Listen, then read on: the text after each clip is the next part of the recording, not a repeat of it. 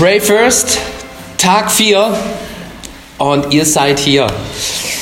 Wir haben noch einige Tage vor uns, aber es gibt keinen besseren Start in den Tag als mit Pray First.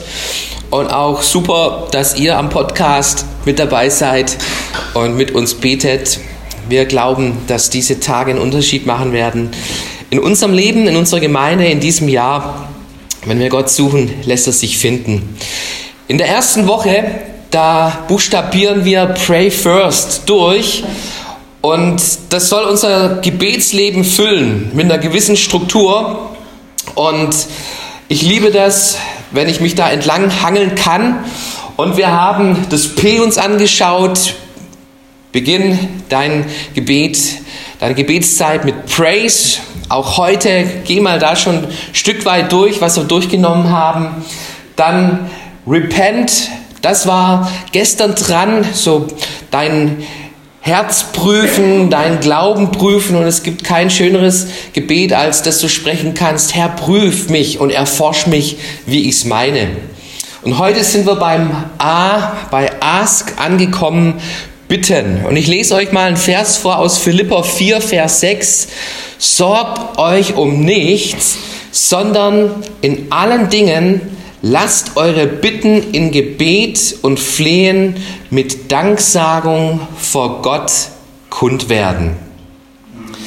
Gebet ist unser größtes Privileg als Kinder Gottes, aber auch der Punkt, wo viele Christen ihre Kämpfe haben und ein Grund mag da, daran liegen, dass wir manche Zweifel an Gebet haben.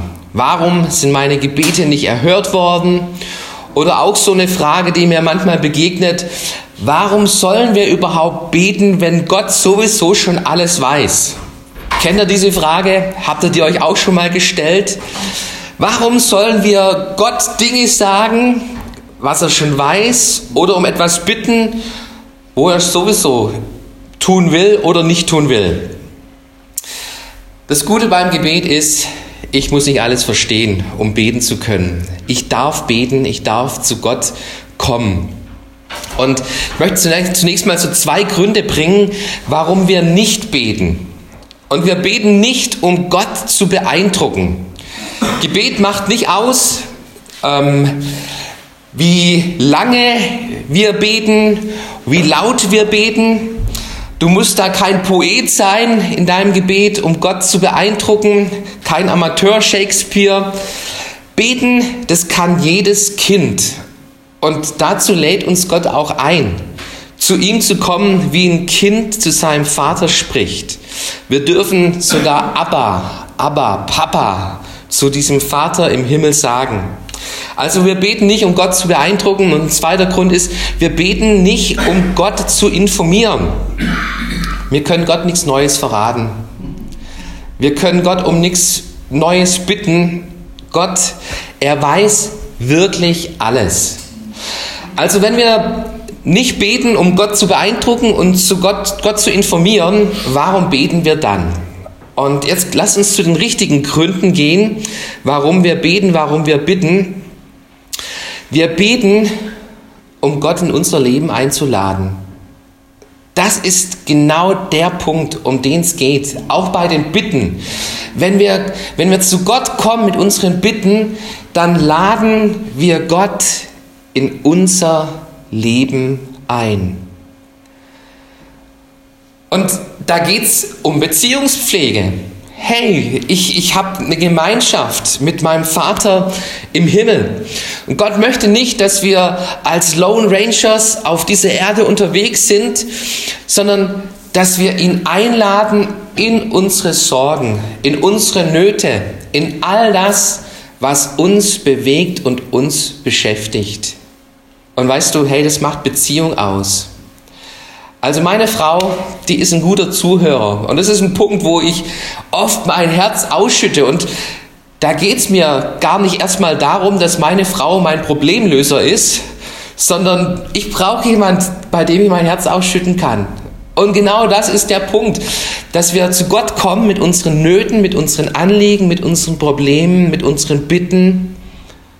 Es ist Beziehungspflege. Ein zweiter Punkt, wenn wir mit unseren Bitten kommen, wenn wir in die Fürbitte hineingehen, dann arbeiten wir an Gottes Plänen mit. Hört euch mal diesen interessanten Vers an. In 2. Korinther Kapitel 6, Vers 1. Als Mitarbeiter aber ermahnen wir euch, dass ihr nicht vergeblich die Gnade Gottes empfangt, denn er spricht, ich habe dich zur willkommenen Zeit erhört und habe dir am Tage des Heils geholfen. Siehe, jetzt ist die willkommene Zeit. Siehe, jetzt ist der Tag des Heils. Paulus schreibt an die Mitarbeiter der Gemeinde, an die Mitarbeiter im Reich Gottes und erinnert sie daran, hey, Gebet, das ist eine Gnade, dass wir beten können. Und wenn wir beten, dann haben wir Teil an den großen Plänen Gottes. Dieser Gott, der sein Reich baut, er lädt uns ein, in der Fürbitte teilzuhaben an seinem Werk. Wir bauen mit, wenn wir beten. Ihr lieben Geschwister, dann bewegen wir den Himmel, dann sind wir Teilhaber an dieser Mannschaft Gottes.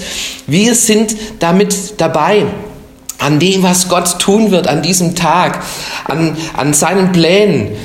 Wir dürfen mitarbeiten. Ich finde es absolut genial. Gebet, hey, das verbindet mich, verbindet mich mit diesem großen Gott. Und ein dritter Punkt, warum wir beten und mit unseren Bitten zu Gott kommen, es ist Muskeltraining. Ich frage mich immer, warum gehen die Leute ins Fitnessstudio? Also hey, für mich, für mich ein ein Unding. Also wie kann man da sich quälen lassen in so einem, so einem Studio, um irgendwelche Gewichte zu stemmen und zu heben? Und ähm, der Grund ist der, hey, ich will mich fit machen und ich will Muskel trainieren. Das ist die Antwort, die ich bekomme, warum Leute da hingehen.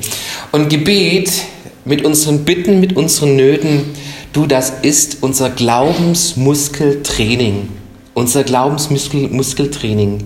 Hör dir mal an, Matthäus 7, Vers 7 bis 11. Bittet, so wird euch gegeben, suchet, so werdet ihr finden, klopft an, so wird euch aufgetan. Also es, es geht los mit Bitten und vielleicht hast du nach Bitten noch keine Gebetsantwort bekommen. Dann sagt Jesus hier nach dem Bitten, suche. Also dann kommt das nächste Level. Nächstes Gewicht, was du dir draufstemmst und sagst, ich suche Gott, ich lass nicht locker. Ich will, ne, ich will von Gott eine Antwort haben. Ich will von ihm wissen, was da eine Lösung ist. Und nach dem Suchen, vielleicht hast du noch nicht gefunden, dann klopfst du an. Also für mich ist da eine absolute Steigerung drin und leider viele Christen, die hören nach einmal Bitten auf, nach zweimal Bitten, nach dreimal Bitten. Mit deinen Bitten, wie lange sollst du bitten? Und ich gebe dir eine Antwort darauf, eine Antwort von Paulus. Bitte so lange, bis du eine Antwort hast. Und hör nicht auf, zu bitten, zu suchen und zu klopfen. Paulus, er hat dreimal gebeten, dass Gott ihm diesen fahlen Fleisch wegnimmt.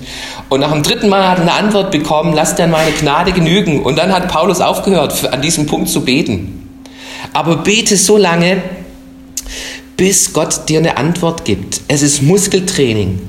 Und in diesem, in diesem Gebets, in dieser Gebetslehre von Jesus, da geht es noch weiter.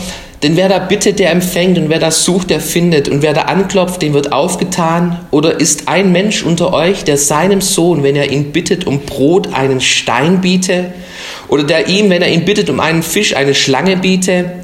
Wenn nun ihr, die ihr doch böse seid, dennoch euren Kindern gute Gaben zu geben wisst, wie viel mehr wird euer Vater im Himmel Gutes geben denen, die ihn bitten? Ich liebe diese Stelle in der Bibel, weil Jesus genau den Zweifeln beim Gebet begegnet. Und ich habe manchmal auch schon gezweifelt beim Gebet. Aber Jesus sagt hier, wenn ihr, die ihr schlechte Eltern, schlechte Väter seid, dennoch euren Kindern Gutes gebt und keine Schlange und keinen Stein gebt, wenn sie um Brot oder wenn sie um Fisch bitten, ihr gebt ihnen dennoch Gutes, wie viel mehr Gott ist kein schlechter Vater, er ist der beste Vater, der absolut beste Vater. Und weißt du was? Er gibt dir immer das Beste. Er gibt dir immer das Beste. Hier steht nicht drin, dass er dir, dass er dir alles gibt, um was du bittest. Da steht nicht drin, dass er immer Brot gibt und dass er immer Fisch gibt. Es steht nur drin, er gibt keinen Stein und er gibt keinen Skorpion, keine Schlange. Weißt du das? Bei uns zu Hause, mein Micha sagte, Papa, ich will einen Toast haben. Und ich öffnete die Toastpackung und ich sah, die war verschimmelt. Und ich sagte ihm, Junge, heute gibt es kein Toast. Und er, Papa, ich will Toast haben. Junge, vergiss es, heute gibt es das alte Brot.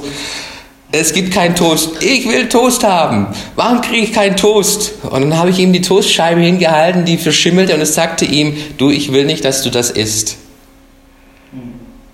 Gott gibt uns nicht immer alles, worum wir bitten, aber er gibt uns immer Gutes.